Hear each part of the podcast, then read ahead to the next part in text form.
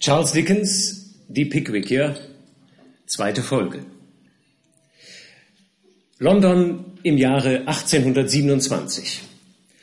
Seine hochwohlgeboren Mr. Samuel Pickwick hatte im Kreise eines von ihm ins Leben gerufenen Junggesellenclubs einen Vortrag unter dem Titel Forschungen über die Quelle der Hempsteader Fischteiche nebst einigen Beobachtungen über die Theorie des Froschsprungs gehalten und dieser Vortrag löste unter den Anwesenden größte Bewunderung und Zustimmung aus. Man beschloss daraufhin die Gründung einer korrespondierenden Gesellschaft der Pickwickier zu dem Zwecke, dass dieser gelehrte Mann zum Gewinn der Wissenschaft auf Reisen seine Beobachtungen erweitern solle. Mr. Tracy Tubman, der in der Liebe die Erfahrung der reiferen Jahre mit dem Feuer der Jugend zu vereinigen wusste, Mr. Augustus Snodgrass, der der Poesie sich zu huldigen bemühte, und Mr. Nathaniel Winkle, der als Fachmann auf allen Gebieten des Sports galt, waren ausersehen worden, nicht nur die vielfältigen Gefahren des Reisens mit Mr. Pickwick zu teilen, sondern auch am Ruhme seiner Entdeckungen teilzuhaben. Nachdem die vier am Morgen ihres Aufbruchs bei einem bedrohlichen Streit mit einem Kutscher die Bekanntschaft eines fahrenden Schauspielers gemacht hatten, begaben sie sich zunächst in dessen Begleitung nach Rochester, wo Mr. Winkle durch eben diesen Fremden in einen Ehrenhandel verwickelt, dem Duell nach Entdeckung des Irrtums gerade in letzter Minute noch glücklich entkam. Im weiteren Verlauf begegnen die gutmütigen Pickwickier besagtem Fremden unter dem Namen Alfred Jingle wieder der sich jedoch alsbald als aufschneiderischer Betrüger, Intrigant und handfester Heiratsschwindler entpuppt. Auf einer abenteuerlichen Verfolgungsjagd versucht Mr. Pickwick, den windigen Herrn zur Stellen und zur Rechenschaft zu ziehen, leider erfolglos. Er kehrt, natürlich in Begleitung der Herren Snodgrass, Tupman und Winkle, nach London zurück. Vor einer geplanten Reise nach Eatanswill entschließt sich Mr. Pickwick, einen Diener in seine Gefolgschaft aufzunehmen, Mr. Samuel Weller, den er während seiner ersten Reise kennengelernt hatte, einen aufgeweckten jungen Mann, der sich durch seine frische, schnoddrige Art auszeichnet. Er spricht im englischen Original Cockney-Dialekt, was Gustav Meiring in seiner uns zugrunde liegenden Übersetzung entsprechend wiederzugeben versucht, sich nichtsdestotrotz aber als ein in allen Lebenslagen äußerst zuverlässiger und lebenskluger Begleiter seines Herrn auf dessen zukünftigen Reisen erweisen wird. Und damit springen wir ins 13. Kapitel mit der Überschrift Ein Vorfall von einschneidender Wirkung auf Mr. Pickwicks Leben und Geschichte. Mr. Pickwicks Wohnung in Goswell Street war zwar nicht groß, aber für einen Mann von seinem Genie, seiner Beobachtungsgabe vorzüglich angepasst. Sein Arbeitszimmer befand sich im ersten Stock, sein Schlafzimmer im zweiten und beide lagen vorn heraus, so dass Mr. Pickwick stets Gelegenheit hatte, die menschliche Natur an einem Platze zu beobachten, der ihm fortwährend ein buntes Volksleben vor Augen führte. Reinlichkeit und Ruhe herrschten in dem Hause, in dem Mr. Pickwicks Wille als oberstes Gesetz galt. Für ersteres sorgte seine Hauswirtin Mrs. Bardell, die trostlose Hinterbliebene eines Zollbeamten.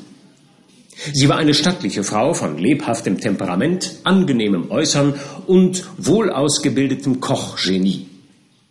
Außer ihrem kleinen Sohn Master Tom Bardell gab es im Hause Pickwick weder Kinder noch Dienstboten noch Federvieh. Jedermann, der den geschilderten häuslichen Zustand und die bewunderungswürdige Selbstbeherrschung Mr. Pickwicks kannte, würde das Benehmen des Gelehrten am Morgen vor dem zur Reise nach Eatanswill bestimmten Tage höchst mysteriös vorgekommen sein. Er ging mit raschen Schritten in seinem Zimmer auf und ab, schaute alle drei Minuten unruhig zum Fenster hinaus, sah fortwährend auf die Uhr und ließ noch viele andere bei ihm selten vorkommende Zeichen von Ungeduld wahrnehmen. Offenbar lag ihm etwas sehr Wichtiges im Sinn, doch was das sein konnte, vermochte selbst Mrs. Bardell nicht zu ergründen.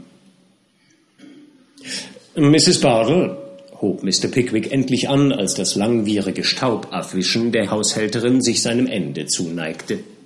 Sir, Ihr kleiner Knabe bleibt aber lange aus, Mrs. Bardell.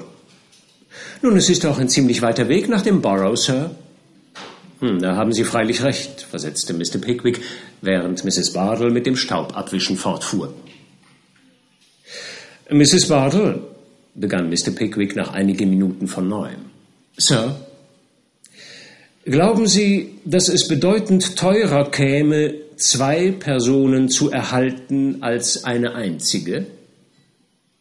Ach Gott, Mr. Pickwick, rief Mrs. Bardell aus, bis an den Rand ihrer Haube errötend, da sie in den Augen ihres Hausherrn ein heiratslustiges Blinzeln zu bemerken glaubte. Ach Gott, Mr. Pickwick, was ist das für eine Frage? Glauben Sie es wirklich?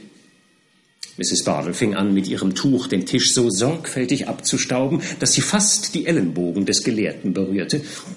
Es kommt ganz darauf an, ob es eine haushälterische und verständige Person ist, Sir. Sehr wahr. Aber ich denke, dass die Person, die ich im Auge habe, bei diesen Worten fixierte er Mrs. Bartle sehr scharf, diese Eigenschaften und noch überdies eine beträchtliche Weltkenntnis und Klugheit besitzt, was mir wesentlich von Nutzen sein dürfte. Ach Gott, Mr. Pickwick, Mrs. Bartle errötete abermals bis an den Rand ihrer Haube. Ich bin wirklich davon überzeugt, und um Ihnen die Wahrheit zu sagen, Mrs. Bartle, ich habe bereits meinen Entschluss gefasst. Ach du meine Güte, Sir. Sie werden es vielleicht auffallend finden, dass ich Sie über diese Angelegenheit gar nicht zu Rate gezogen und nicht eher etwas erwähnt habe, als in dieser Stunde, wo ich Ihren kleinen Jungen ausgeschickt. Äh, was sagten Sie? Mrs. Bardell konnte nur mit einem Blick antworten. Sie hatte Mr. Pickwick längst im Stillen verehrt, und jetzt sah sie sich mit einem Male auf den Gipfel eines Glücks gehoben, von dem sie sich nicht im entferntesten hatte träumen lassen. Mr. Pickwick stand im Begriff, ihr einen Antrag zu machen. Ein wohlüberlegter Plan. Ja, nur deshalb hatte er ihren Knaben ausgeschickt. Nun, fragte Mr. Pickwick, was meinen Sie? Ach, Mr. Pickwick, Sie sind zu gütig, Sir. Meinen Sie nicht, dass ich Ihnen ein gutes Teil Mühe dadurch ersparen würde? Ach, aus der Mühe mache ich mir gar nichts, Sir. Und ich will mich, wenn ich Sie nur zufrieden weiß, gern noch einer größeren unterziehen. Ach, es ist denn unaussprechlich gütig von Ihnen, Mr. Pickwick, auf meine verlassene Lage so viel Rücksicht zu nehmen. Ich muss gestehen, daran habe ich gar nicht einmal gedacht. Sie werden auf diese Art, wenn ich in der Stadt bin, immer jemand haben, der bei Ihnen bleibt, vorausgesetzt, dass es Ihnen recht ist. Ach, wie glücklich werde ich sein. Und Ihr kleiner Knabe wird einen Gefährten haben, und zwar einen recht aufgeweckten, der ihn, ich will wetten, in einer Woche mehr Schelmenstreiche lehren wird, als Tom sonst wohl in einem Jahre lernen würde. Mr. Pickwick begleitete diese Worte mit einem gutmütigen Lächeln. Ach, Sie teurer, Mr. Pickwick stutzte. Ach, du lieber, guter, herrlicher Mann. Mrs. Bardell sprang von ihrem Stuhle auf und schlang ohne weitere Umstände unter einem Katarakt von Tränen ihre Arme um Mr. Pickwicks Nacken. Gerechter Gott, schrie Mr. Pickwick. Mrs. Bardell, gute Frau, du lieber Himmel, welche Situation, ich bitte Sie, bedenken Sie doch, ich beschwöre Sie um alles in der Welt, wenn jetzt jemand käme. Ach, mag kommen, wer will, rief Mrs. Bardell im Liebestaumel. Ich lasse dich nicht, oh du lieber, du guter Mann. Barmherziger Gott, ächzte Mr. Pickwick und rang aus Leibeskräften, um sich loszumachen. Ich höre jemand die Treppe heraufkommen. Ich bitte Sie um Himmels willen, liebe Frau, seien Sie doch nur vernünftig. Aber alle Bitten und Vorstellungen blieben fruchtlos. Mrs. Bardell war in Pickwicks Armen in Ohnmacht gefallen. Und ehe er noch Zeit finden konnte, sie auf einen Stuhl niederzusetzen, trat Master Bardell ins Zimmer, gefolgt von Mr. Tubman, Mr. Winkle und Mr. Snodgrass. Die Verwirrung Mr. Pickwicks und das Erstaunen seiner Jünger über das Bild, das sich ihnen bot, waren so grenzenlos, dass sie wahrscheinlich sämtlich bis zum Wiedererwachen der Lebensgeister der guten Mrs. Bardell regungslos in ihren Stellungen verharrt haben würden, wenn sich nicht die kindliche Zärtlichkeit des Sprösslings der Ohnmächtigen auf eine höchst rührende Weise Luft gemacht hätte. In ihm erregte sich nämlich der Verdacht, Mr. Pickwick könne seiner Mutter ein Leid angetan haben. Er erhob ein jämmerliches Geschrei, stürzte auf den vermeintlichen Übeltäter los und begann dessen Rücken und Beine so empfindlich zu bearbeiten, wie es die Kraft seiner kleinen Arme nur irgend gestatteten. So halten Sie doch den Schlingel fest, rief Mr. Pickwick. Er ist ja rein des Teufels. Was gibt es denn eigentlich? fragten die drei Jünger wie aus einem Munde. Ich weiß es auch nicht. Schaffen Sie mir nur den Knaben vom Hals und helfen Sie mir, die Frau die Treppe hinunterzubringen. Ach, ich fühle mich schon wieder besser, seufzte Mrs. Bardell mit schwacher Stimme. Erlauben Sie mir, Sie hinunter zu begleiten, sagte der stets galante Mr. Tubman. Ach, vielen Dank, Sir, vielen Dank, hauchte Mrs. Bardell und ließ sich mit ihrem Sprössling von Mr. Tubman die Treppe hinabführen. Ich kann gar nicht begreifen, sagte Mr. Pickwick, als sein Freund zurückkehrte, was mit der Frau eigentlich los ist. Ich hatte ihr kaum meine Absicht angekündigt, einen Diener aufzunehmen, als sie geradezu in Paroxysmus verfiel und schließlich ohnmächtig wurde. Ein merkwürdiger Fall. Höchst merkwürdig, riefen die drei Freunde. Sie versetzte mich tatsächlich in eine außerordentlich unangenehme Lage. Höchst unangenehm, wiederholten die Jünger, hüstelten und warfen sich bedeutsame Blicke zu, die Mr. Pickwick nicht entgingen. Es wartet ein Mann auf dem Gange, unterbrach Mr. Tubman endlich das Schweigen. Ach, ohne Zweifel der Bediente, von dem ich sprach, sagte Mr. Pickwick. Ich habe heute Morgen nach ihm geschickt. Äh, würden Sie vielleicht die Güte haben, ihn hereinzurufen, lieber Snodgrass? Mr. Snodgrass tat, wie ihm geheißen, und gleich darauf präsentierte sich Mr. Samuel Weller. Ah, Mr. Weller, guten Morgen, rief Mr. Pickwick. Bitte, setzen Sie sich. Äh, wir wollen gleich zu der Sache kommen, wegen der ich Sie habe rufen lassen. Sehr wohl, Sir. Nur raus damit wie der Vater zu dem Kinde sagte, als es den Pfennig verschluckt hatte. Vor allen Dingen möchte ich wissen, ob Sie in irgendeiner Hinsicht mit Ihrem gegenwärtigen Posten unzufrieden sind. Bevor ich auf diese Frage antworte, möchte ich gern wissen, ob Sie mir vielleicht zu einem Besseren verhelfen wollen. Hm? Ich bin halb und halb entschlossen, Sie in Dienst zu nehmen. So, sind Sie das? Mr. Pickwick nickte bejahend. Lohn? Hm, zwölf Pfund jährlich. Kleidung? Zwei Anzüge. Arbeit?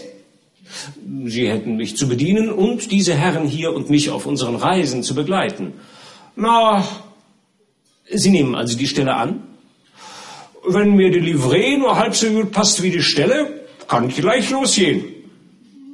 Sie haben doch ein Zeugnis. Da müssen Sie sich an die Wirtin vom Weißen Hirsch wenden. Gut, dann äh, sprechen Sie heute Abend um 8 Uhr noch einmal vor, sagte Mr. Pickwick. Und wenn meine Erkundigungen nach Wunsch ausfallen, werde ich für eine Livree sogleich Sorge tragen. Abgesehen von einem einzigen liebenswürdigen Fehltritt, an dem ein Hausmädchen zu gleichen Teilen die Schuld trug, lautete die Auskunft über Mr. Wellers Aufführung im Weißen Hirsch so günstig, dass Mr. Pickwick sich vollkommen beruhigt fühlte und noch am selben Abend den Vertrag abschloss. Noch vor Einbruch der Nacht war Mr. Weller mit einem grauen Rocke mit PK-Knöpfen, einer fleischfarbigen gestreiften Weste, lichten Beinkleidern und Gamaschen und sonstigem Zubehör ausstaffiert. Na, ich bin doch neugierig, sagte Mr. Weller, als er am nächsten Morgen den Außensitz der Eatons-Weller Postkutsche eingenommen hatte, ob ich einen Bedienten, einen Stallknecht oder einen Portier vorstellen soll. Erscheine mir so eine Art Ragout von allem zu sein. Hm, macht nichts. Komme auf diese Weise zu einer Luftveränderung, kriege viel zu sehen und habe wenig zu tun, was mir alles prächtig zusagt. Vielfalt hoch, die Pickwickier sollen leben. 14. Kapitel. Einiges über die Wahlen in Eatanswill. Es scheint, als ob die Bewohner von Eatanswill eine außerordentlich hohe Meinung von ihrer Bedeutung hatten. Jedermann da selbst schien sich für verpflichtet zu halten, mit Leib und Seele zu einer der beiden großen Parteien des Städtchens, den blauen und den gelben, zu gehören. Und jede Angelegenheit in Eatanswill war eine Parteifrage. Wenn die Gelben den Vorschlag machten, den Marktplatz mit neuen Laternen zu versehen, so protestierten die Blauen und brachen den Stab über den wahnsinnigen Plan. Wenn die Blauen einen neuen Brunnen in der Hauptstraße anlegen wollten, so schrien die Gelben. Es gab blaue Geschäfte und gelbe Geschäfte, blaue Wirtshäuser und gelbe Wirtshäuser. Ja, in den Kirchen gab es sogar einen blauen Flügel und einen gelben Flügel. Natürlich war es ein notwendiges Erfordernis, dass jede dieser beiden Parteien auch ihr besonderes Organ hatte. Demzufolge gab es in der Stadt zwei Blätter, den Eatanswiller Anzeiger und den Eatanswill Independent. Ersterer vertrat die Grundsätze der Blauen, der letztere war ausgesprochen gelb. Beides waren vorzüglich geleitete Blätter. Das gemeine und niederträchtige Schmierblatt der Independent das erbärmliche Machwerk der Anzeiger, solche und andere geistsprühende Ausfälle waren in jeder Nummer zu Dutzenden anzutreffen und riefen bei der einen Hälfte der Bevölkerung die unbändigste Freude, bei der anderen die höchste Erbitterung hervor. Mr. Pickwick hatte vermöge seines gewohnten Scharfsinns einen besonders günstigen Moment zu seiner Reise nach Eatanswill gewählt. Kein geringeres Ereignis stand an, als die Wahl des Vertreters Eatanswills im Unterhaus in London. Samuel Slumkey, hochwohlgeboren von Slumkey Hall, war der blaue Kandidat. Und Horatio Fiskin von Fiskin Lodge bei Eatanswill war von seinen Freunden dazu ausersehen, das Interesse der Gelben zu versehen. Aber nur einer von beiden konnte gewinnen. Und noch nie zuvor fieberte die Stadt in einer solchen Erregung. Es war abends spät, als Mr. Pickwick und seine Freunde der Eatanswiller Postkutsche entstiegen. Große blaue Seidenfahnen flatterten an den Wänden des Gasthauses zum Stadtwappen, und an jedem Fenster waren ungeheure Papierbogen angeklebt, auf denen mit riesigen Buchstaben geschrieben stand, dass hier das Komitee Samuel Slumkeys hochwohlgeboren täglich seine Sitzungen abhielt. Die Herren traten ins Haus. Die erste Frage galt einem Nachtlager. Äh, können wir hier Betten haben? fragte Mr. Pickwick den Portier. Weiß nicht, Sir, war die Antwort.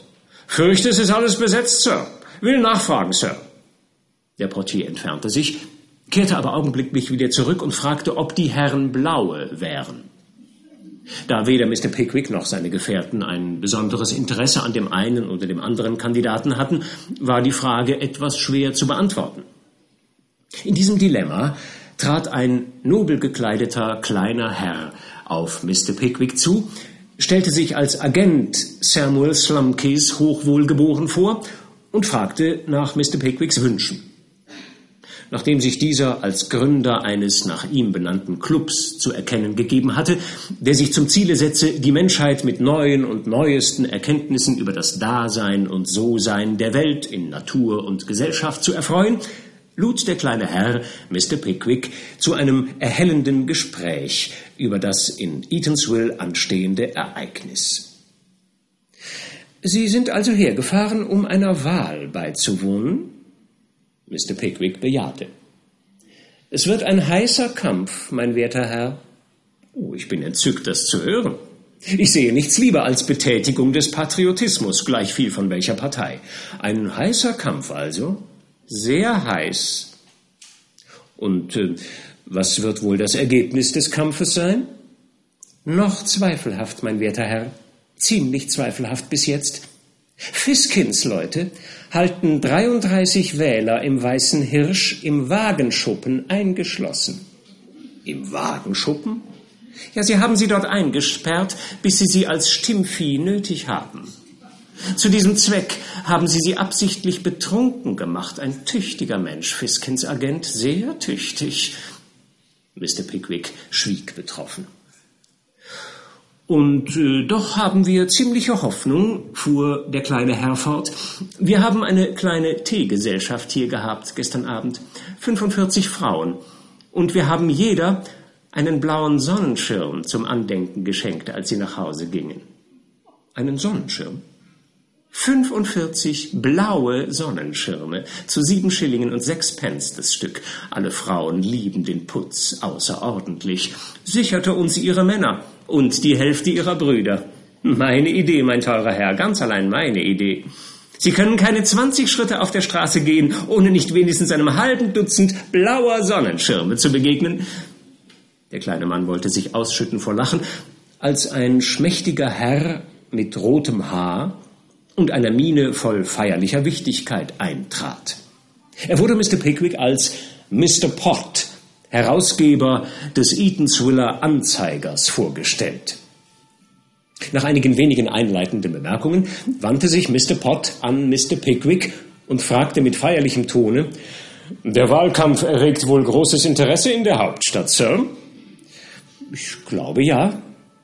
Ich habe Grund zu vermuten, dass mein Artikel im letzten Samstagsblatt einigermaßen dazu beigetragen hat. Ohne Zweifel, bestätigte der kleine Herr. Die Presse ist ein gar mächtiger Hebel, sagte Pott. Und ich schmeichle mir, Sir, dass ich die ungeheure Gewalt, die mir anvertraut ist, nie missbraucht habe. Nie habe ich die Waffe, die in meine Hände gelegt ist, gegen den heiligen Busen des Privatlebens oder der persönlichen Ehre gekehrt. Ich schmeichle mir, mein Herr, dass ich meine Kräfte, so schwach sie auch sein mögen, stets den Prinzipien des, ähm, des, Mr. Pott schien sich ein wenig verrannt zu haben, und Mr. Pickwick kam ihm zu Hilfe und sagte, ohne Zweifel. Erlauben Sie, fuhr er fort, um Mr. Pott aus der Verlegenheit zu helfen, dass ich Ihnen meine Reisegefährten vorstelle, einige Mitglieder des Clubs, den ich, mit Stolz sage ich es, gegründet habe. Es wird mich unendlich freuen. Mr. Pickwick holte seine drei Freunde und stellte sie in aller Form dem Herausgeber des Eatanswiller Anzeigers vor. Nun, äh, mein lieber Pott, fragte der kleine Agent, was machen wir denn nun mit unseren neuen Freunden? Wir könnten, dächte ich, hier im Hause bleiben, meinte Mr. Pickwick. Ah, nicht ein Bett mehr, mein werter Herr, nicht ein Bett mehr frei. Hm, sehr ärgerlich, brummte Mr. Pickwick. Warten Sie mal, sagte Mr. Pott. Im Pfau wären noch zwei Betten. Und was meine Gattin, Mrs. Potts, betrifft, so wird es Sie gewiss außerordentlich freuen, Mr. Pickwick und einen seiner Freunde bei sich zu beherbergen. Die Einladung wurde dankend angenommen.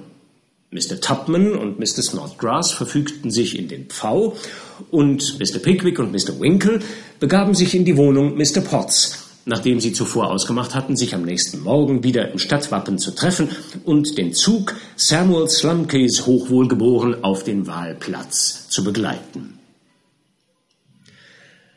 Mr. Potts Familie bestand nur aus dem Herausgeber und seiner Ehehälfte. Meine Liebe, stellte Mr. Pott vor, meine Frau, Mr. Pickwick aus London. Mrs. Pott erwiderte den väterlichen Händedruck des Gelehrten mit bezaubernder Anmut. Und Mr. Winkle, der vergessen worden war, machte in einem dunklen Winkel Kratzfüße auf Kratzfüße. P, mein Schatz, sagte Mrs. Pott. Mein Leben. Bitte stelle mir doch auch den anderen Herrn vor. Oh, bitte tausendmal um Verzeihung, rief Mr. Pott. Mrs. Pott, Mr. Äh, Mr. Winkle, ergänzte Mr. Pickwick. Winkle, wiederholte Mr. Pott, und die Zeremonie war vorüber.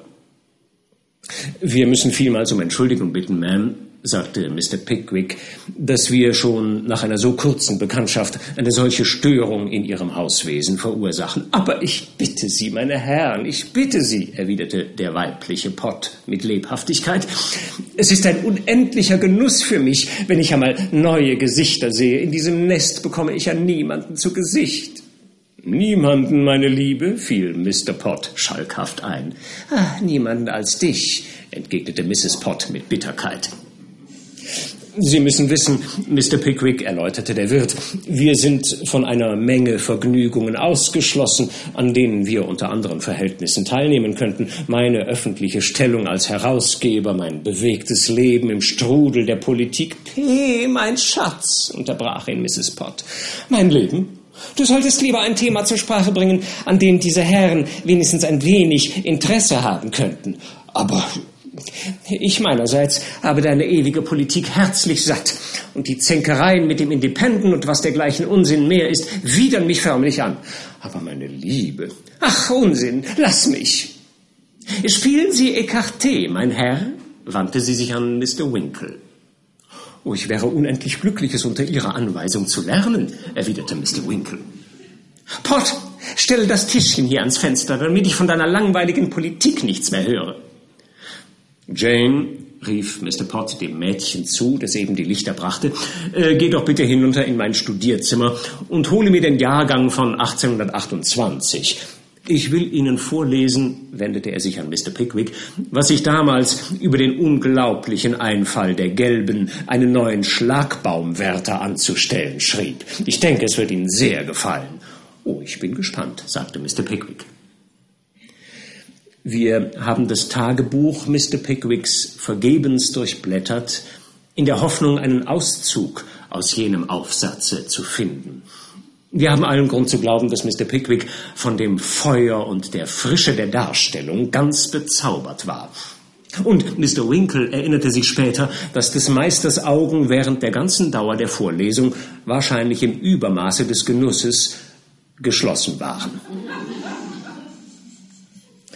Als sich auch Mr. Winkles Augen schlossen und er spät in der Nacht in seinem Bette in tiefen Schlaf fiel, waren seine Sinne ebenso bezaubert und erregt. Ihn umgaukelten indes nicht die flammenden Worte eines Zeitungsmachers, sondern das Angesicht und die Gestalt der reizenden Mrs. Pott. Das Getöse und der Lärm am folgenden Morgen waren hinreichend, um jeden Gedanken, der nicht unmittelbar mit der bevorstehenden Wahl in Verbindung stand, auch dem verzücktesten Träumer aus dem Kopfe zu treiben. Das Rasseln der Trommeln, das Blasen der Hörner und Trompeten, das Schreien der Menschen und das Getrappel der Pferde dröhnte vom ersten Anbruch des Tages durch die Straßen. Ist alles bereit? fragte Samuel Slumkey, hochwohlgeboren, seinen kleinen Agenten, als er sich bereit machte, inmitten eines über und über in blau getauchten Triumphzuges vom Stadtwappen zum Rathaus kutschiert zu werden. Alles, mein werter Herr, war die Antwort des kleinen Mannes. Es ist nichts vergessen worden? Nichts, nichts, mein werter Herr, durchaus nichts. Am Hoftor stehen zwanzig Kerle mit frisch gewaschenen Fäusten zum Händeschütteln und sechs Kinder sind bereits auf den Armen ihrer Mütter, um sich auf die Wangen tätscheln und um ihr Alter fragen zu lassen. Geben Sie sich besonders mit den Kindern ab, mein Herr, so etwas hat immer eine große Wirkung. Es war ein Augenblick ungeheurer Spannung, als die Menge auf Samuel Slumkey hochwohlgeboren wartete. Plötzlich erscholl ein gewaltiges Jubelgeschrei. Er kommt! rief jemand außer sich vor Entzückung. Er hat den Männern die Hände geschüttelt. Ein brausendes Hurra ertönte. Er hat die Kleinen getätschelt, rief ein anderer, der gute Sicht auf das Zentrum des Geschehens hatte. Ach, er hat eines von ihnen geküsst. Bebendes Gejohle der Menge. Er hat noch eins geküsst. Er küsst sie alle der Reihe nach. Unter dem ohrenbetäubenden Jubelgeschrei der Menge setzte sich der Zug der Blauen wieder in Bewegung und erreichte schließlich die Rednertribüne, wo der Bürgermeister von Eatanswill die Kontrahenten erwartete. Dort angekommen, verbeugten sich Horatio Fiskin und Samuel Slumkey hochwohlgeboren, beide die Hand auf dem Herzen, mit äußerster Leutseligkeit gegen die brausende See von Köpfen, die mit Schreien, Jauchzen, Jubeln und Brüllen ein Getöse hervorbrachte, das einem Erdbeben Ehre gemacht haben würde. Mr. Pickwick und Mr. Tupman mitten inne. Dort ist Winkle, rief Mr. Tupman und zupfte seinen Freund am Ärmel. Wo? Dort oben, antwortete Mr. Tupman und wirklich, Mr. Winkle saß ganz behaglich auf einem Stuhl hoch über der Menge am Rande eines flachen Daches neben Mrs. Pott. Sie winkten zum Zeichen des Erkennens mit ihren Taschentüchern und Mr. Pickwick warf der Dame eine Kusshand zu. Gib auf deine Frau acht, Pott, kreischte jemand aus der Menge in hohen Tönen, der den Herausgeber des Eatanswiller Anzeigers in Hörweite wusste. Ein schallendes Gelächter brach los. Da aber im selben Augenblick die Glocke des Bürgermeisters Stillschweigen gebot, musste sich Mr. Pott damit begnügen, auf die Menge einen sengenden Blick des Mitleids wegen ihrer missleiteten Sinnesart zu werfen, was jedoch leider abermals ein furchtbares Gelächter zur Folge hatte. Ruhe! Ruhig Gebieten Sie Ruhe! sagte der Bürgermeister mit der Würde, die seine hohe Stellung erforderte. Der Ausrufer gab ein zweites Konzert mit seiner Glocke. Ein Mann in der Menge rief Frische Semmeln, was wiederum ein großes Gelächter erregte. Gentlemen, schrie der Bürgermeister, Gentlemen, Wahlmänner der Stadt Eatonsville. Wir sind heute hier versammelt, um einen Abgeordneten unserer ehrenwerten Gemeinde für das Unterhaus in London zu wählen. Ich erteile das Wort den ehrenwerten Kandidaten Horatio Fiskin und seiner hochwohlgeboren Samuel Slumkey. Horatio Fiskin von Fiskin Lodge als Erstgenannter betrat die Tribüne, um die Wahlversammlung anzureden. Aber kaum hatte er zu sprechen begonnen, fiel die Musikkapelle, die von Samuel Slumkey hochwohlgeboren aufgestellt war, mit einer Heftigkeit ein, gegen die ihre Leistungen am Morgen das reinste Kinderspiel waren. Zur Vergeltung bearbeitete die Partei der Gelben sogleich die Köpfe und Rücken der Blauen in einer Weise, die die Blauen zu dem Versuch nötigte, sich von dieser lästigen Nachbarschaft zu befreien. Eine Prügelszene entwickelte sich, die der Bürgermeister nicht billigen zu können glaubte, weshalb er zwölf Schutzleute mit dem strikten Befehl entsandte, die Rädelsführer zu umzingeln, deren Anzahl sich ungefähr auf 250 Mann belief. Entsprechend dauerte es eine geraume Weile, bis die rauflustige Meute voneinander getrennt war und Mr. Fiskin mit seiner Ansprache fortfahren konnte. Die Reden der beiden Kandidaten, so verschieden sie in jeder Rücksicht waren, ließen den großen Vorzügen und Verdiensten der Wahlbürger von Eatanswill volle Gerechtigkeit widerfahren. Jeder sprach sich dahin aus, dass die Welt noch nie freiere, aufgeklärtere, patriotischere und hochherzigere Wähler gesehen habe als die Wähler der eigenen Partei. Jeder spielte fein darauf an, dass die gegnerischen Wahlmänner an Gehirnerweichung und ähnlichen Schwächen litten, und jeder meinte mit Zuversicht behaupten zu können, dass er der Erwählte des Tages werden würde. Sodann schritten die Wahlmänner Eatonswills zur Stimmabgabe. Einige Herren ließen jedoch deutlich erkennen, dass sie sich noch von keiner Partei durch Argumente irgendwelcher Art hatten überzeugen lassen, so häufig sie auch den Zusammenkünften beigewohnt hatten.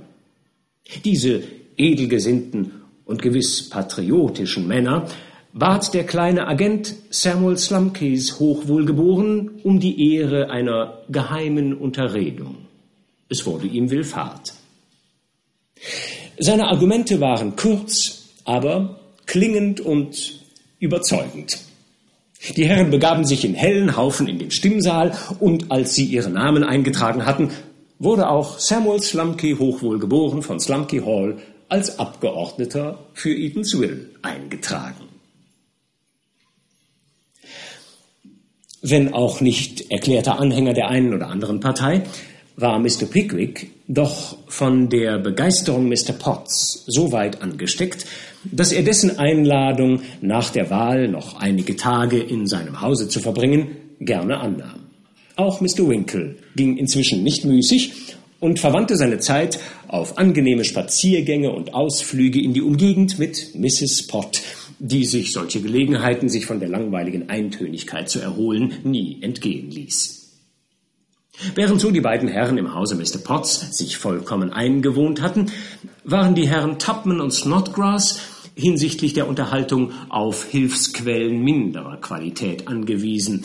Ihnen blieb nichts, als sich ihre Zeit mit Ergötzlichkeiten zu vertreiben, wie sie der Pfau darbot und die auf eine Art italienisches Billard im ersten Stockwerk und eine Kegelbahn im Hinterhause beschränkt waren. Das Gewissen schlug bereits Mr. Pickwick, dass er seine Freunde im V vernachlässige. Am dritten Morgen nach dem Schlusse der Wahl war er eben im Begriffe, sie aufzusuchen, als ihm sein getreuer Diener Samuel Weller eine Karte überbrachte, auf der zu lesen stand Mrs. Leo Hunter, Villa Dan bei Eatonsville. Wartet jemand, meldete Sam lakonisch. Mich will jemand sprechen? fragte Mr. Pickwick. Er will mit aller Gewalt Ihnen sprechen und gibt's nicht billiger, wie des Teufels Privatsekretär sagte, als er den Dr. Faust holte, antwortete Mr. Weller. Er? Ist's denn ein Herr? Da wenigstens enttäuschend echtes Konterfei vom solchen. Aber die Karte ist doch von einer Dame. Mir aber vom Herrn gegeben. Er sitzt im Besuchszimmer und sagt, er möchte lieber einen ganzen Tag warten, als Ihnen nicht sehen. Mr. Pickwick begab sich unverzüglich ins Empfangszimmer und fand dort einen würdevoll aussehenden Herrn sitzen, der bei seinem Eintritt sogleich aufstand und mit einer Miene höchster Ehrerbietung fragte, Mr. Pickwick, wenn ich mich nicht irre? Der bin ich. Gestatten Sie mir die Ehre, mein Herr, Ihnen die Hand zu schütteln. Oh, bitte sehr. Der Fremde schüttelte die dargebotene Rechte und fuhr fort. Ihr Ruhm ist bis zu uns gedrungen, Sir. Das Aufsehen, das Ihre archäologischen Entdeckungen machten, ist bis zu den Ohren Mrs. Leo Hunters gedrungen, nämlich meiner Frau, Sir. Mein Name ist Leo Hunter. Der Fremde schwieg, als erwarte er, Mr. Pickwick werde ob dieser Enthüllung außer sich geraten. Als er aber sah, dass dieser vollkommen ruhig blieb, fuhr er fort, meine Gattin, Sir, Mrs. Leo Hunter, setzt ihren Stolz darein, alles, was einen Namen hat, zu ihrem Bekanntenkreis zählen zu dürfen. Erlauben Sie mir, Sir, die Namen Mr. Pickwicks und der Mitglieder des nach ihm benannten Clubs an die Spitze der Liste zu setzen? Ich werde mich außerordentlich glücklich schätzen, die Bekanntschaft einer solchen Dame zu machen, Sir, versetzte Mr. Pickwick. Wir geben morgen früh einer großen Anzahl von Zeitgenossen, die sich durch Geist und Genie ausgezeichnet haben, eine Fête Champêtre. Darf Mrs. Leo Hunter auf den Besuch der Herren in Villaden rechnen? Mit größtem Vergnügen. Mrs. Leo Hunter gibt von Zeit zu Zeit solche Feste, mein Herr. Geistesorgien und Seelenschmäuse, wie sich jemand kürzlich in einem Sonett auf Mrs. Leo Hunters Frühstücke ausdrückte. Äh, wenn ich nicht irre, hat doch einer der Herren in ihrem Gefolge einige sehr hübsche Gedichte verfasst, nicht wahr? Mein Freund Snodgrass hat viel Sinn für Poesie, bestätigte Mr. Pickwick. Mrs. Leo Hunter ebenfalls, Sir. Dichtkunst geht ihr über alles. Sie hat selbst einige herrliche Strophen gedichtet, Sir. Vielleicht haben Sie schon von ihrer Ode an einen sterbenden Frosch gehört? Ich wüsste nicht. Och, das setzt mich wahrhaft in Erstaunen, Sir. Sie hat ungeheures Aufsehen gemacht und erschien ursprünglich in einer Frauenzeitung. Sie beginnt Seh ich keuchend dich vor Schrecken, alle Viere von dir strecken, um hier elend zu verrecken, dann packt für dich Armen mich tiefes Erbarmen. O Frosch, o Frosch. Wunderhübsch, bemerkte Mr. Pickwick. Die nächste Strophe ist noch ergreifender. Wollen Sie sie hören? Bitte. Sprich, ob nicht zu schlimmer Stunde rohe Buben mit dem Hunde aus des Sumpfes kühlem Grunde dich jagten zum Lichte, dich plagten zunichte. O Frosch, o Frosch! Schön gesagt, lobte Mr. Pickwick. Jede Zeile reimt sich, Sir, jede Zeile. Aber Sie sollten die Verse erst aus dem Munde Mrs. Leo Hunters selbst hören. Sie kann Ihnen erst die richtige Weihe geben, mein Herr. Sie wird sie morgen früh in Kostüm deklamieren. In Kostüm? Als Minerva. Ah, ja, richtig, ich vergaß. Man erscheint in Fancy Dress. Oh Gott, rief Mr. Pickwick mit einem Blick auf sein Embonpoint. Also ich kann unmöglich. Unmöglich, nicht doch, mein Herr. Solomon Lucas in High Street hat tausende von Kostümen auf Lager. Bedenken Sie, wie viele geeignete Masken Ihnen zur Verfügung stehen. Plato, Zeno, Epikur, Pythagoras, lauter Gründer von Clubs. Allerdings, gab Mr. Pickwick zu, aber da ich mich mit diesen großen Männern nicht vergleichen kann, darf ich mir auch nicht herausnehmen, in ihrer Tracht zu erscheinen. Der würdevolle Gentleman versank in tiefes Nachdenken und sagte dann, ah, wenn ich es mir recht überlege, mein Herr, glaube ich, es würde Mrs. Leo Hunter vielleicht eine noch größere Freude machen, ihren Gästen einen Mann von ihrer Berühmtheit lieber in seinem eigenen Kostüm als im Fancy Dress vorstellen zu dürfen. Ich erlaube mir, in Ihrem Falle eine Ausnahme vorzuschlagen, Sir. Tja, dann werde ich mit größtem Vergnügen erscheinen können. Ich beraube Sie Ihrer kostbaren Zeit, mein Herr, sagte der feierliche Gentleman und stand plötzlich auf. Ich will Sie nicht länger aufhalten. Und ohne Mr. Pickwick Zeit zu Einwendungen zu lassen, schritt Mr. Leo Hunter würdevoll hinaus. Mr. Pickwick setzte seinen Hut auf und begab sich unverzüglich in den Pfau, Aber Mr. Winkle hatte bereits die Kunde von dem bevorstehenden Kostümfest dorthin gebracht. Mrs. Potts kommt auch, waren die ersten Worte, mit denen er seinen Lehrer begrüßte. So? Ja, als Apollo. Sie wird in einem weißen Atlaskleid mit Goldflitter erscheinen. Äh, wird man denn auch wissen, was sie dann vorstellt? fragte Mr. Snodgrass. Ja, selbstverständlich. Wozu hat sie denn die Leier? Ah, und ich gehe als Bandit, erklärte Mr. Tubman. Als was? rief Mr. Pickwick. Als Bandit, allerdings, Sir. Warum denn nicht, Sir? Aus dem einfachen Grunde, Sir, antwortete Mr. Pickwick gereizt, weil Sie zu alt dazu sind, Sir. Zu alt? Und außerdem sind Sie zu fett, Sir.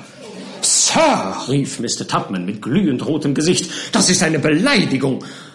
Um ein Haar wäre es zu einer täglichen Auseinandersetzung zwischen den Gentlemen gekommen, wenn sich nicht Mr. Snodgrass ins Mittel gelegt hätte. Aber meine Herren, Mr. Pickwick, auf den die Augen der Welt gerichtet sind, und Sie, Mr. Tubman, auf den wie auf uns alle der Widerschein eines unsterblichen Namens fällt, bitte schämen Sie sich, meine Herren, schämen Sie sich.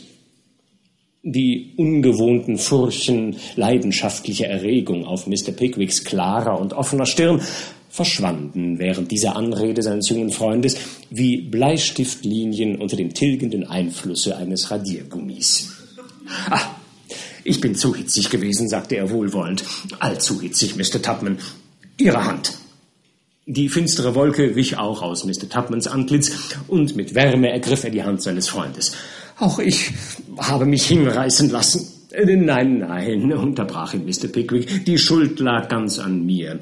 Ähm, Sie wollen also als Bandit in grüner Jacke erscheinen? Äh, nein, nein, nein, nein, um Gottes Willen, beteuerte Mr. Tubman. Wenn Sie mir einen Gefallen erweisen wollen, tun Sie es. Also gut, dann gut, antwortete Mr. Tubman. Und so wurde denn beschlossen, dass Mr. Tubman, Mr. Winkle und Mr. Snodgrass sämtlich in Kostüm erscheinen sollten. Der Festmorgen kam.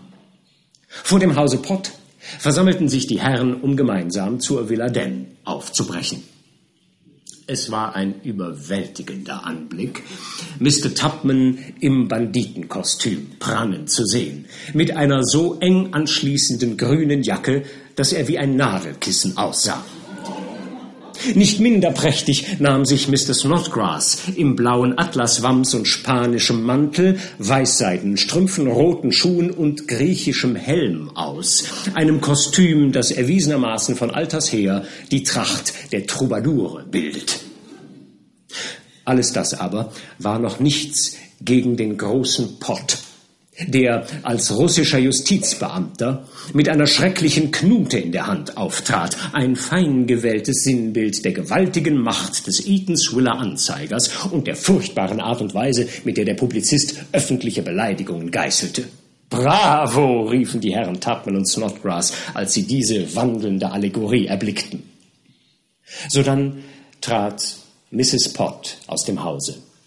Sie hätte dem Gotte Apoll zum Verwechseln ähnlich gesehen, wenn nur der Damenrock nicht gewesen wäre. Mr. Winkle in seiner hellroten Jacke, ein Mittelding zwischen Fuchsjäger und königlichem Briefträger, bot ihr den Arm. Als letzter erschien Mr. Pickwick.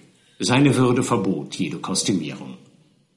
Sein Diener, Mr. Weller, zur Mithilfe beim Servieren auserkoren, stieg auf den Bock des Wagens und so bewegte sich die Gesellschaft Mrs. Leo Hunters Park zu.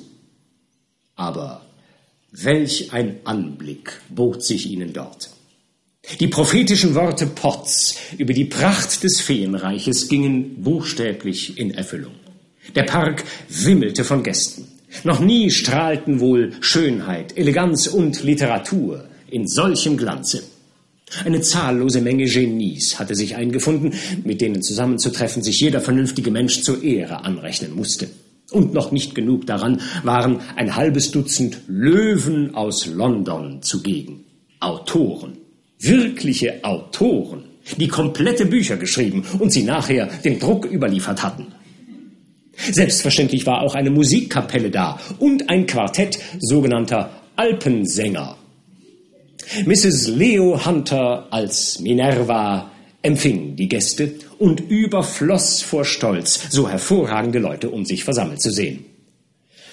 Mr. Pickwick, Ma'am, meldete ein Diener, als sich der Meister in einen Banditen und einen Troubadour eingehängt, der Göttin des Tages näherte. Wie? Wo? rief Mrs. Hunter in theatralischer Verzückung. Hier, sagte Mr. Pickwick. Ist's möglich, dass ich wirklich das Glück habe, Mr. Pickwick in eigener Person vor mir zu sehen? Keinen anderen, Ma'am, erwiderte Mr. Pickwick mit einer sehr tiefen Verbeugung. Erlauben Sie, dass ich meine Freunde, Mr. Tupman, Mr. Winkle und Mr. Snodgrass, der Verfasserin des sterbenden Frosches, vorstelle? Wohl nur Leute, die den Versuch selbst gemacht haben, wissen, wie schwer es ist, in eng anliegenden Samtbeinkleidern und einer Jacke, die ohne die entfernteste Rücksicht auf die Dimensionen der Körperfülle angefertigt wurde, Verbeugungen zu machen. Noch nie sah man wohl solche Verdrehungen, wie sie Mr. Tupman machte, um Gelenkigkeit und Grazie an den Tag zu legen. Mr. Pickwick, flötete Mrs. Leo Hunter, ich nehme Ihnen das Versprechen ab, dass Sie den ganzen Tag nicht von meiner Seite weichen. Es sind Hunderte von Gästen hier, denen ich Sie unbedingt vorstellen muss. Sie sind sehr gütig, Ma'am, erwiderte Mr. Pickwick.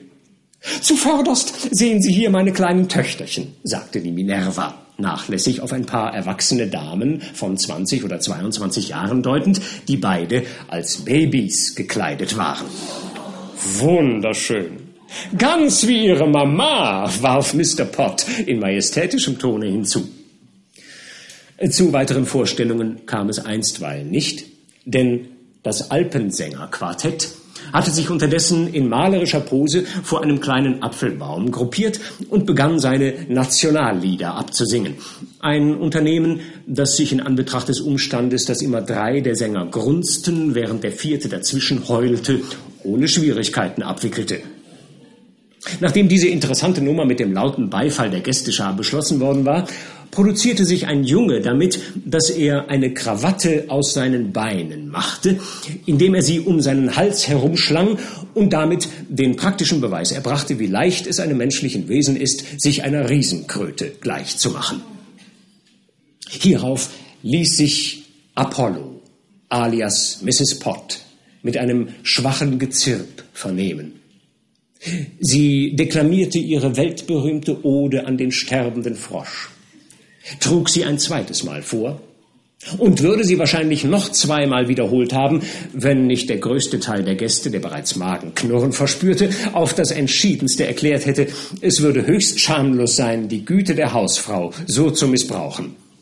Selbst die bescheidenen Freunde Madams wollten von keinem Da Capo mehr wissen. Und so wurde denn der Speisesaal geöffnet und zugleich drängte sich alles mit größter Eilfertigkeit hinein, denn bekanntermaßen herrschte bei Hunters die Gewohnheit, auf 100 Einladungskarten immer nur 50 Gedecke aufzulegen. Oder mit anderen Worten, nur die eigentlichen Löwen zu füttern und das kleinere Geschmeiß sich selbst zu überlassen. Wo ist denn Mr. Pott? Fragte Mrs. Leo Hunter, beschäftigt, die besagten Löwen um sich am Tische zu versammeln. Hier bin ich, rief der Herausgeber in dem entferntesten Ende des Zimmers, von aller Hoffnung auf Speise und Trank abgeschnitten. Ah, bitte, lassen Sie ihn nur, wehrte Mrs. Pott mit verbindlichem Tone. Sie geben sich wirklich zu viel Mühe, Mrs. Hunter. Du bist doch dort ganz gut aufgehoben, nicht wahr, mein Lieber? Oh, gewiss, mein Schatz, erwiderte der unglückliche Pott mit herbem Lächeln. Der nervige Arm, der die Knute mit Riesenkraft in der Öffentlichkeit schwang, erlahmte bei Mrs. Potts gebieterischem Blick. Nichts schien zu mangeln, um den auserlesenen Zirkel vollständig zu machen, als Mr. Leo Hunter plötzlich ausrief, Meine Liebe, soeben kommt Mr. Charles Fitzmarshall. Ach, wie sehnsüchtig habe ich ihn erwartet, entgegnete Mrs. Leo Hunter. Darf ich bitten, Platz zu machen und Mr. Fitzmarshall durchzulassen? Komme schon, teuerste Madame, rief eine Stimme. So schnell ich kann. Schreckliche Menge Leute. Saal ganz voll. Schwieriges Stück Arbeit, sehr schwierig. Mr. Pickwick fiel Messer und Gabel aus der Hand und er starrte über die Tafel Mr. Tupman an, dem es ebenso ging. Mr. Fitzmarshall brach sich Bahn Und gleich darauf präsentierte sich ein junger Mann in der Uniform eines Marineoffiziers und mit der Gestalt und den Gesichtszügen Mr. Alfred Jingles, den Blicken der erstaunten Pickwickier. Aber kaum hatte er Zeit, die dargebotene Hand Mrs. Leo Hunters zu ergreifen, da begegneten seine Blicke den zornfunkelnden Augen Mr. Pickwicks. Hallo, rief er sofort. Ah, ganz vergessen. Postillon noch keine Befehle. Sogleich geben. In einer Minute wieder hier. Der Bediente wird es im Augenblick besorgen, Mr. Fitzmarshall, sagte Mrs. Leo Hunter. Nein, nein, selber besorgen. Dauert nicht lange. Sofort wieder da, erwiderte Jingle und verschwand in der Menge. Möchten Sie mir die Frage erlauben, Ma'am, sagte Mr. Pickwick und erhob sich aufgeregt von seinem Sitze, wer der junge Mann ist und wo er sich aufhält? Oh, er ist ein sehr vermögender Gentleman, Mr. Pickwick, antwortete Mrs. Leo Hunter. Ich brenne darauf, ihn Ihnen vorzustellen. Ja, ja, ja, erwiderte Mr. Pickwick hastig. Sein Aufenthalt? Er wohnt äh, gegenwärtig im Engel in Bury. In Bury. In Bury St. Edmunds, wenige Meilen von hier. Aber ich bitte Sie, Mr. Pickwick, Sie werden uns doch nicht schon verlassen wollen. Oh, Sie dürfen nicht daran denken, jetzt, so früh schon. Doch schon hatte sich Mr. Pickwick ins Gedränge gestürzt. Er erreichte den Garten und traf dort Mr. Tupman, der ihm auf den Fersen gefolgt war. Es ist umsonst, sagte Mr. Tupman. Er ist fort. Ja, ich weiß, erwiderte Mr. Pickwick, aber ich werde ihm folgen. Ihm folgen? Wohin denn? Nach Bury, in den Engel. Wissen wir, wen er dort wieder betrügt? Er soll es nicht wieder tun, wenn ich es nicht verhindern kann. Ich werde ihn entlarven. Sam, wo ist mein Bedienter? Hier, Sir, rief Mr. Weller und kam aus einem versteckten Winkel hervor wo er eben damit beschäftigt war, eine Madeira-Flasche zu untersuchen, die er eine oder zwei Stunden vorher vom Frühstückstisch hatte mitgehen lassen. Hier ist Ihr Bedienter, Sir, stolz auf meinen Titel. Folge mir augenblicklich, befahl Mr. Pickwick. Topman, wenn ich in Drury bin, können Sie mich dort treffen, sobald ich Ihnen schreibe. Bis dahin, adieu. Ob die Verfolgung des Betrügers durch Mr. Pickwick diesmal Erfolg haben wird, werden wir an dieser Stelle nicht erfahren. Wir wenden uns im 18. Kapitel dem überaus überraschenden Schicksal seines Freundes Mr. Winkle zu. Zwei Tage nach dem Frühstück bei Mrs. Hunter blieben die Pickwickier noch in Eatanswill und sahen mit Spannung den Nachrichten von ihrem verehrten Meister entgegen. Mr. Tupman und Mr. Snodgrass waren wieder lediglich auf ihre eigenen geselligen Talente angewiesen wogegen Mr. Winkle auf die dringendsten Einladungen hin bei Pott wohnte, wo er seine Zeit der liebenswürdigen Frau vom Hause widmete. Bisweilen wohnte Mr. Pott selbst der Unterhaltung bei, um das Glück der beiden vollständig zu machen. Er war die Güte und Gastfreundschaft selbst bei diesen Gelegenheiten, und nichts deutete das Ungewitter an, das sich plötzlich aus heiterem Himmel über Mr. Winkle ergießen sollte. Eines Morgens nämlich, während Mr. Winkle allein frühstückte, riss Mr. Pott hastig die Tür auf und schlug sie ebenso hastig wieder zu, trat majestätisch seinem Gast entgegen, stieß die dargebotene Hand zurück und donnerte mit grimmiger Stimme Schlange! Sir, rief Mr. Winkle und sprang von seinem Stuhl auf. Schlange, Sir! Wiederholte Mr. Potter, erhob seine Stimme und dämpfte sie dann plötzlich wieder. Ich sagte Schlange, Sir. Nehmen Sie den Ausdruck in seiner schärfsten Bedeutung. Wenn man bis morgens um zwei Uhr in der vertraulichsten Kameradschaftlichkeit mit einem Manne zusammengesessen hat und er kommt dann um halb zehn Uhr mit der ernsten Begrüßung Schlange herein, kann man mit Fug und Recht schließen, dass sich in der Zwischenzeit irgendetwas Unangenehmes zugetragen hat. So dachte auch Mr. Winkle. Er erwiderte Mr. Potts eisigen Blick und nahm auf Verlangen des erzürnten Publizisten die Schlange so stark er konnte, ohne dass ihm jedoch die Sache dadurch verständlicher wurde. Schlange, Sir? Schlange, Mr. Pott, was meinen Sie denn? Sie belieben zu scherzen. Scherzen, Sir! Rief Mr. Pott mit einer Handbewegung, die ein heftiges Verlangen verriet, seinem Gaste den Teetopf aus Britannia-Metall an den Kopf zu schleudern. Scherzen! Doch nein, ich will mich beherrschen. Ich werde mich beherrschen, Sir, setzte er hinzu und warf sich mit schäumendem Rachen in einen Stuhl. Mein lieber Herr, begann Mr. Winkle. Mein lieber Herr, fuhr Pott auf. Wie können Sie sich unterstehen, Sir, lieber Herr zu mir zu sagen? Wie können Sie es wagen, mir überhaupt noch ins Gesicht zu sehen? Gut, gut, gut, Sir, antwortete Mr. Winkle. Aber wenn Sie schon das Wort wagen gebrauchen, wie können Sie es wagen, mir ins Gesicht zu sehen und mich eine Schlange zu nennen, Sir? Weil Sie eine sind. Beweisen Sie mir das, Sir, sagte Mr. Winkle. Ingrimmige Wut auf seinem durchgeistigten Gesicht zog der Publizist das Morgenblatt des Independent aus der Tasche. Er wies mit dem Finger auf einen Artikel und warf dann die Zeitung Mr. Winkle über den Tisch zu. Betroffen las Mr. Winkle wie folgt. Unser obskurer und niedrig gesinnter Kollege hat die Freiheit gehabt, in einigen ekelerregenden Bemerkungen über die letzte Wahl dieser Stadt die unantastbare Heiligkeit des Privatlebens zu verletzen und auf eine Art, die nicht missverstanden werden kann, die persönlichen Angelegenheiten unseres letzten Kandidaten Mr. Fiskins zu begeifern, der übrigens trotz seiner unverdienten Niederlage, wie wir mit Sicherheit voraussagen können, das nächste Mal den Sieg davontragen wird. Was aber würde der Schurke sagen, wenn wir gleich ihm alle dem Publikum schuldigen Rücksichten des Anstandes beiseite setzen und den Schleier lüften wollten, der glücklicherweise sein Privatleben vor dem allgemeinen Gelächter, um nicht zu sagen vor der allgemeinen Entrüstung, noch schützt. Was würde er sagen, wenn wir Tatsachen und Umstände näher beleuchten wollten, die zu offenkundig sind, um nicht von jedermann gesehen zu werden, außer von unserem maulwurfäugigen Kollegen? Was würde er sagen, wenn wir nachfolgendes Gedichtchen drucken lassen wollten, das uns ein talentvoller Mitbürger und Korrespondent zugeschickt hat, als wir eben die ersten Worte dieses Artikels niederschrieben. An einen leeren Pott. Oh Pott, oh hättest du gewusst, wie falsch das Weib an deiner Brust, vergangen wäre dir der Dünkel, du hättest sie, ach, wie so gern gelassen gleich dem süßen Herrn, den sie jetzt küsst und herzt, dem Punkt, Punkt, Punkt. Was? fragte Mr. Pott feierlich. Was reimt sich wohl auf Dünkel, Sie Elender? Was sich auf Dünkel reimt, erwiderte Mrs. Pott, die in diesem Augenblicke eintrat und der Antwort zuvorkam. Was sich auf Dünkel reimt? Na, ich dächte, Winkel. Zärtlich lächelte sie dem verblüfften Pickwickier zu und streckte ihm die Hand entgegen. Zurück, Ma'am, zurück!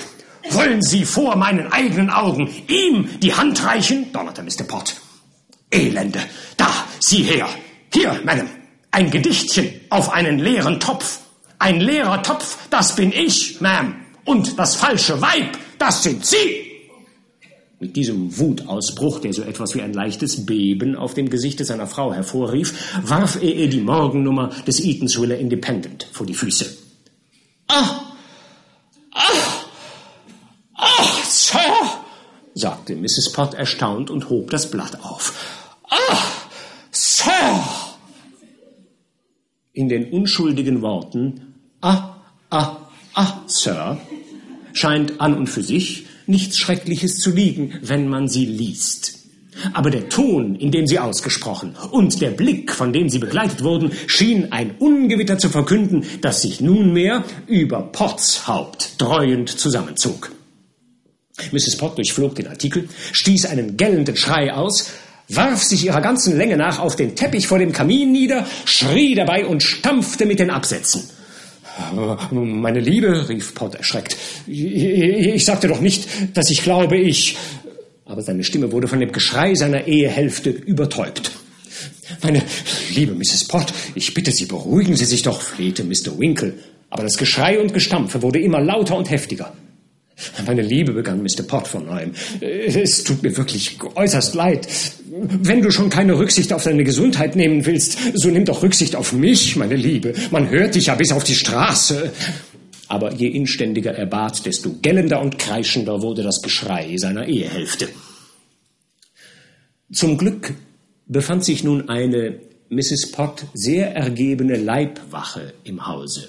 Eine junge Dame, deren Amt nach außen hin in der Beaufsichtigung der Garderobe bestand, die sich ihrer Herrin aber durch allerlei andere Dienste und hauptsächlich, wenn es galt, ihr bei allen ihren Wünschen und Neigungen, die denen Mr. Potts zuwiderliefen, jeden erdenklichen Vorschuss zu leisten, unentbehrlich gemacht hatte. Das Geschrei drang natürlich zu den Ohren dieser jungen Dame und lockte sie mit einer Eile ins Zimmer, die das ausgesuchte Arrangement ihrer Haube und Frisur bedenklich zu derangieren drohte. Oh, meine teure, teure Mistress! rief die Leibwache und warf sich wie wahnsinnig neben Mrs. Pott auf die Knie. Ach, oh, meine teuerste Mistress, was ist denn geschehen, um Gottes Willen? Dein Herr, dieses Ungeheuer, murmelte die Patientin. Pott war sichtlich betreten. Es ist eine Schande, sagte die Leibwache in vorwurfsvollem Tone. Ach, er wird sie noch zu Tode quälen, Ma'am. Oh, Sie arme, liebe Frau. Pott wurde immer weicher. Aber die Gegenpartei schritt nun rücksichtslos zum Angriff.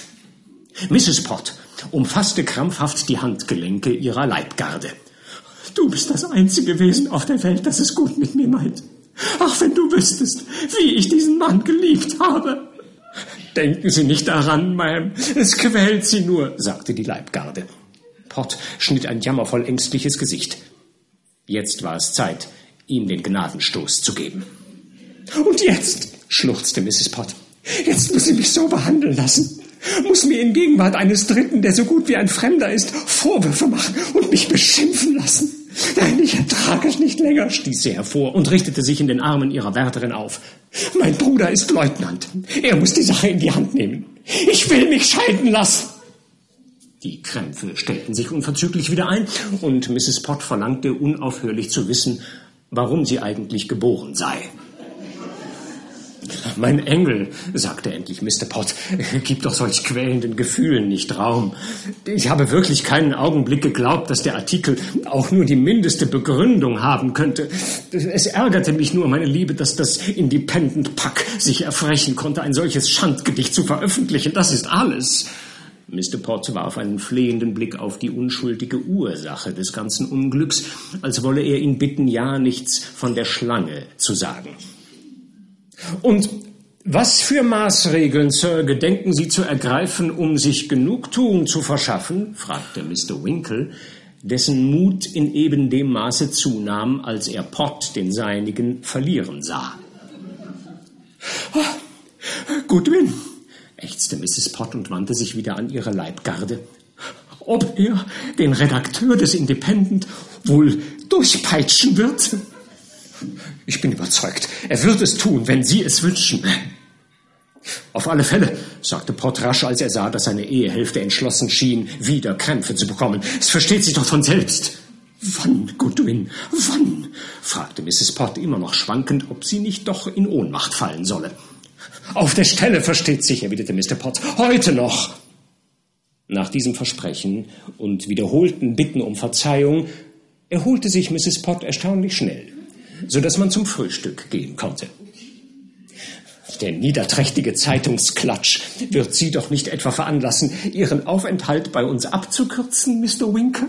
fragte Mrs. Pott durch Tränen lächelnd. Das will ich nicht hoffen, fiel Mr. Pott ein, tief innerlich von dem Wunsche durchdrungen, sein Gast möge an der gerösteten Brotschnitte, die er soeben an seine Lippen führte, ersticken und dadurch seinem Aufenthalte auf immer ein Ende machen. Das will ich nicht hoffen. Ah, Sie sind wirklich zu gütig, sagte Mr. Winkle. Aber ich habe heute früh, als ich noch in meinem Schlafzimmer war, einen Brief von Mr. Tupman erhalten, worin er mir meldet, es sei ein Schreiben von Mr. Pickwick eingetroffen mit der Bitte, noch heute zu ihm nach Bury zu kommen. Wir sind deshalb insgesamt entschlossen, mittags abzureisen. Aber Sie werden doch wieder zurückkommen? fragte Mrs. Pott. Oh, gewiss, versicherte Mr. Winkle.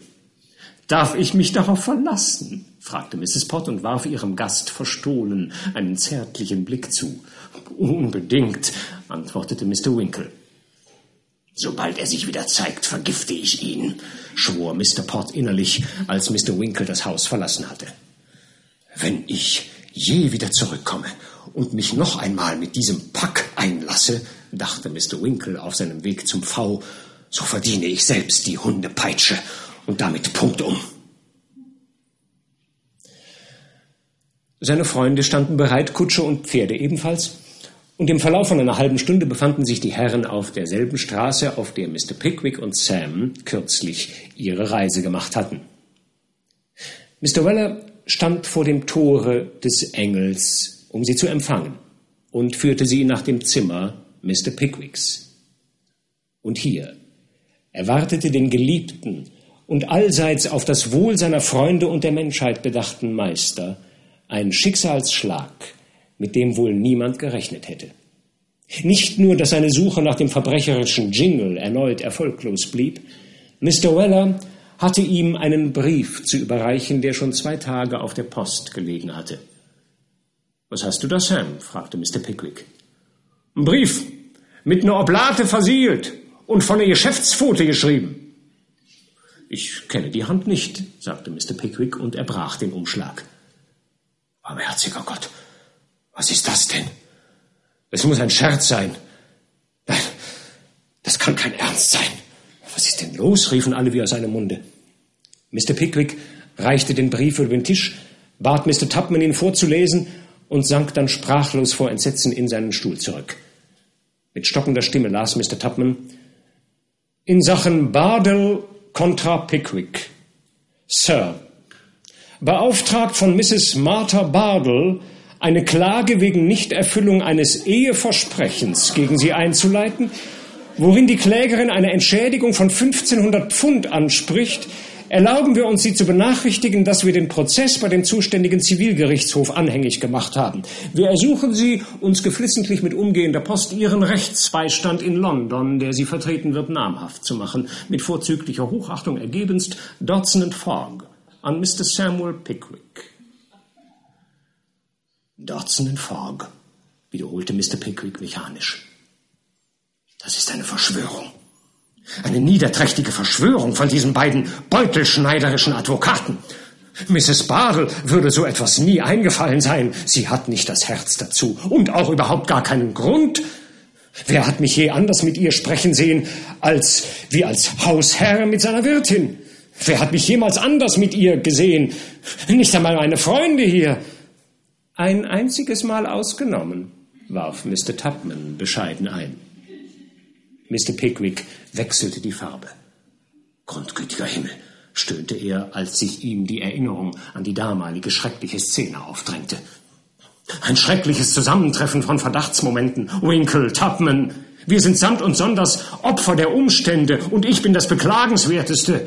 Er schlug mit der Faust auf den Tisch. Ich muss diese Dodson und Fogg persönlich sprechen. Morgen fahre ich nach London. Sam, bestelle für uns zwei Plätze nach London. Sehr wohl, Sir. Mr. Weller verließ das Zimmer und schlenderte langsam auf die Post. Ein lockerer Zeisig, der Alte, brummte er vor sich hin. Macht sich da an die Badel ran, die noch obendrein einen Jungen hat. Ja, so treiben's die alten Wüstlinge. Hätt's ihm nicht zugetraut, weiß Jott nicht. Ihm bestimmt nicht. Was daraus wird und wie es den Pickwickiern zuvor auf einem Jagdausflug ergeht, erfahren wir in der nächsten Folge.